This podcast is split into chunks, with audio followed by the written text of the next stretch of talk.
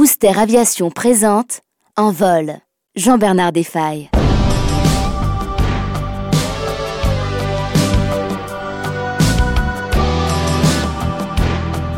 Les constructeurs d'avions donnent souvent de drôles de noms aux appareils qu'ils produisent.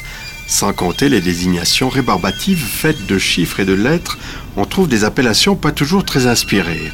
On ne compte plus les noms d'oiseaux ou d'autres animaux ou encore les phénomènes météorologiques tels les lightning, les éclairs en français, les typhons, les aigles, les moustangs ou les stars quelque chose. Dans cette perspective, la palme de l'originalité revient sans conteste à un bombardier américain baptisé Valkyrie, un nom qui sonne comme une tragédie. Ce destin fut aussi celui de cet avion hors du commun.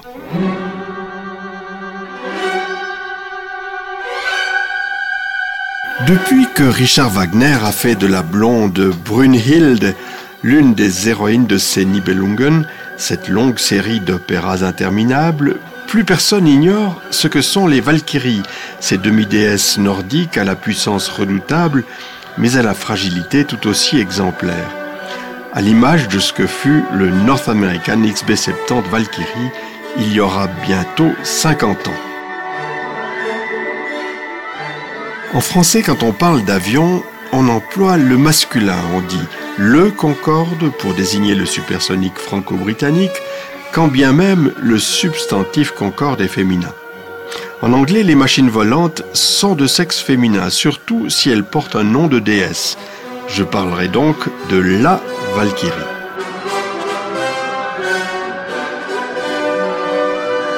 Le premier vol supersonique était vieux d'à peine 10 ans que des gens ont pensé à construire des bombardiers opérationnels capables de performances bien supérieures encore. Au milieu des années 1950, le B-52 commençait seulement à équiper les escadrilles du Strategic Air Command. Mais les visionnaires voulaient déjà lui trouver un successeur capable d'aller trois fois plus vite et près de deux fois plus haut. Par parenthèse, le B-52 n'a pas encore été vraiment remplacé à ce jour. Mieux, il est prévu de le faire voler jusqu'en 2040, soit 80 ans après que les derniers exemplaires ont quitté la chaîne de montage. Ce qui est fascinant quand on examine cette période du haut de notre 21e siècle, c'est que tous les progrès paraissent alors possibles. Le premier vol des frères Wright date de 1903 et 50 ans plus tard, la technologie permet de construire des appareils traversant le ciel en vol de croisière à plus de 3000 km/h et à 23 km d'altitude.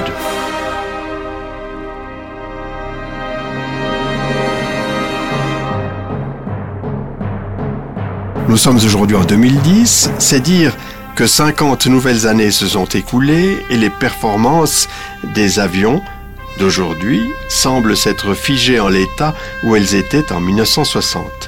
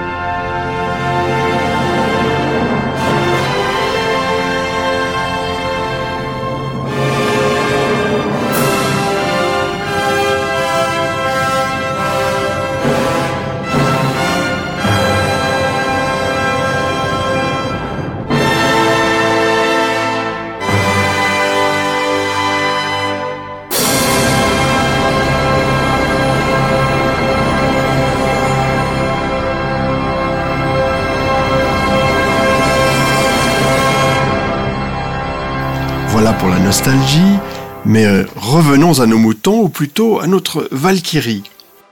Les ingénieurs de la société North American Aviation, celle-là même qui dessina et fabriqua en six mois le chasseur Mustang pendant la dernière guerre mondiale, avaient une multitude de défis à affronter avec cette affaire de Valkyrie.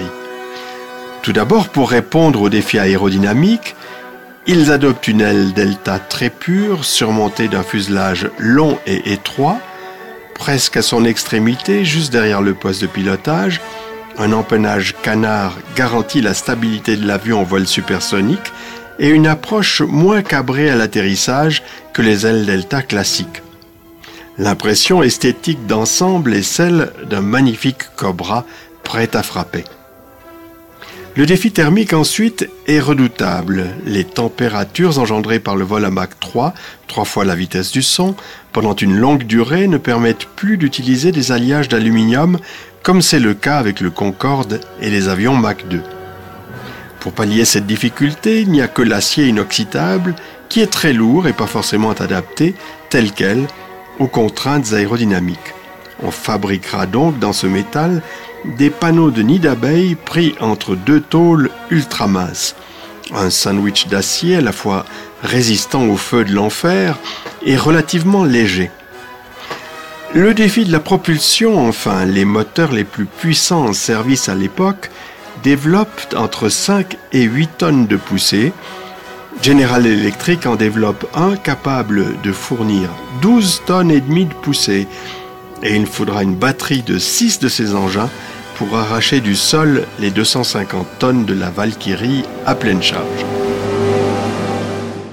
Et ce ne sont là que les têtes de chapitre du cahier des charges du constructeur américain. Le diable se cache dans les détails et les surprises ne manqueront pas tout au long du développement du XP70.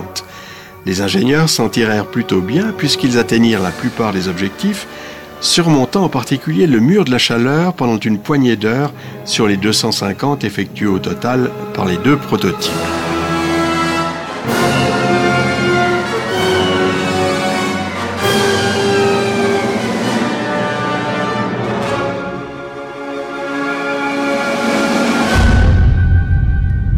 Pourtant, deux mois après avoir atteint la vitesse de Mach 3 en avril 1966, la seconde Valkyrie va disparaître dans l'accident le plus stupide qu'on puisse imaginer.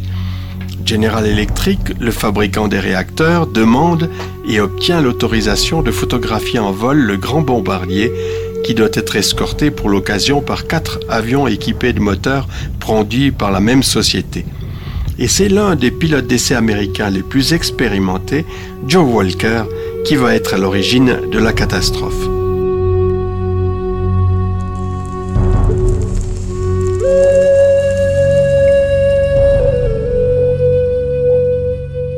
Joe Walker pilote un F-104 Starfighter, le faiseur de veuves, comme on disait à l'époque en Allemagne, où près de 300 des 900 avions de ce type furent accidentés causant la mort de 116 pilotes, Joe Walker suit la Valkyrie de très près, de si près que son avion heurte l'arrière de l'aile droite du bombardier, emporte dans un même élan une partie des deux dérives et des ailerons de l'aile gauche, prend feu et se désintègre en vol. La Valkyrie poursuit son vol pendant quelques secondes avant de s'engager dans une vrille à plat qui se poursuivra jusqu'au sol, tuant Karl Cross, le copilote qui effectuait son premier vol sur cet avion. Le pilote d'essai de North American, Al White, qui compte une soixantaine de vols à son actif sur les deux exemplaires construits, réussit à s'éjecter non sans mal pour lui. Deux pilotes sont morts dans cet accident sans compter les coûts matériels qui sont énormes dans un programme de cette envergure. Si l'enquête euh, permet de reconstituer de façon assez précise le déroulement de la catastrophe, la cause originelle reste obscure. Peut-être la commission d'enquête, mise sous pression pour qu'elle donne son rapport dans des délais impossibles, n'a-t-elle pas voulu accabler Walker, qui était, avec Chuck Yeager, l'une des figures les plus marquantes des essais en vol aux États-Unis Quoi qu'il en soit, ce drame ne change rien le destin de la Valkyrie, car avant même que le premier prototype ait effectué son premier vol, ce programme futuriste était condamné. Le président Eisenhower en 1959, puis le président Kennedy deux ans plus tard, lui coupèrent les vivres ou plutôt les ailes, tout en acceptant de financer quelques vols expérimentaux. La Valkyrie survivante peut être vue au musée de l'armée de l'air américaine à White Patterson dans l'Ohio. À l'instar de Brunhilde, chère à Wagner, la Valkyrie américaine peut dire mission accomplie. À l'époque de la guerre froide, les soviétiques ne pouvaient laisser sans réponse un programme militaire américain qui les menaçait sans cela de manière presque imparable. Sous cette menace, les constructeurs soviétiques répliquèrent à grands frais avec le projet de bombardier Sukhoi T-4 et le chasseur MiG-25. Le premier fut rapidement abandonné, le second connut une belle carrière, y compris à l'exportation, puisque l'Irak et même la Libye en furent équipés. Inversement, dans la lutte pour la primauté dans le transport aérien supersonique, les constructeurs américains visèrent trop haut, trop vite, cela ne pouvait fonctionner en raison du coût de leur projet. L'économie militaire est à l'économie ce que la musique militaire est à la musique, dirais-je en paraphrasant je ne sais qui.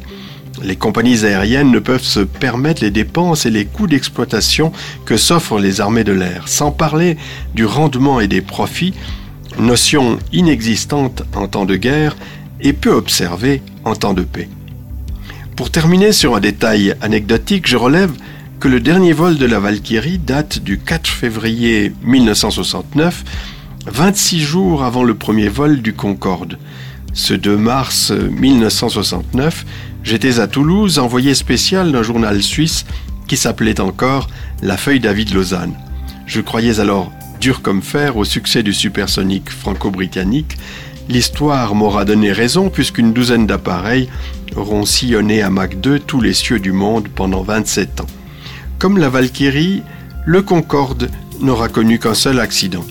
Celui-ci ne remettait pas en cause la validité de la formule, mais il avait détruit l'image et donc le rêve. Allez, bonnes gens, circulez Il n'y a plus rien à voir dans le ciel.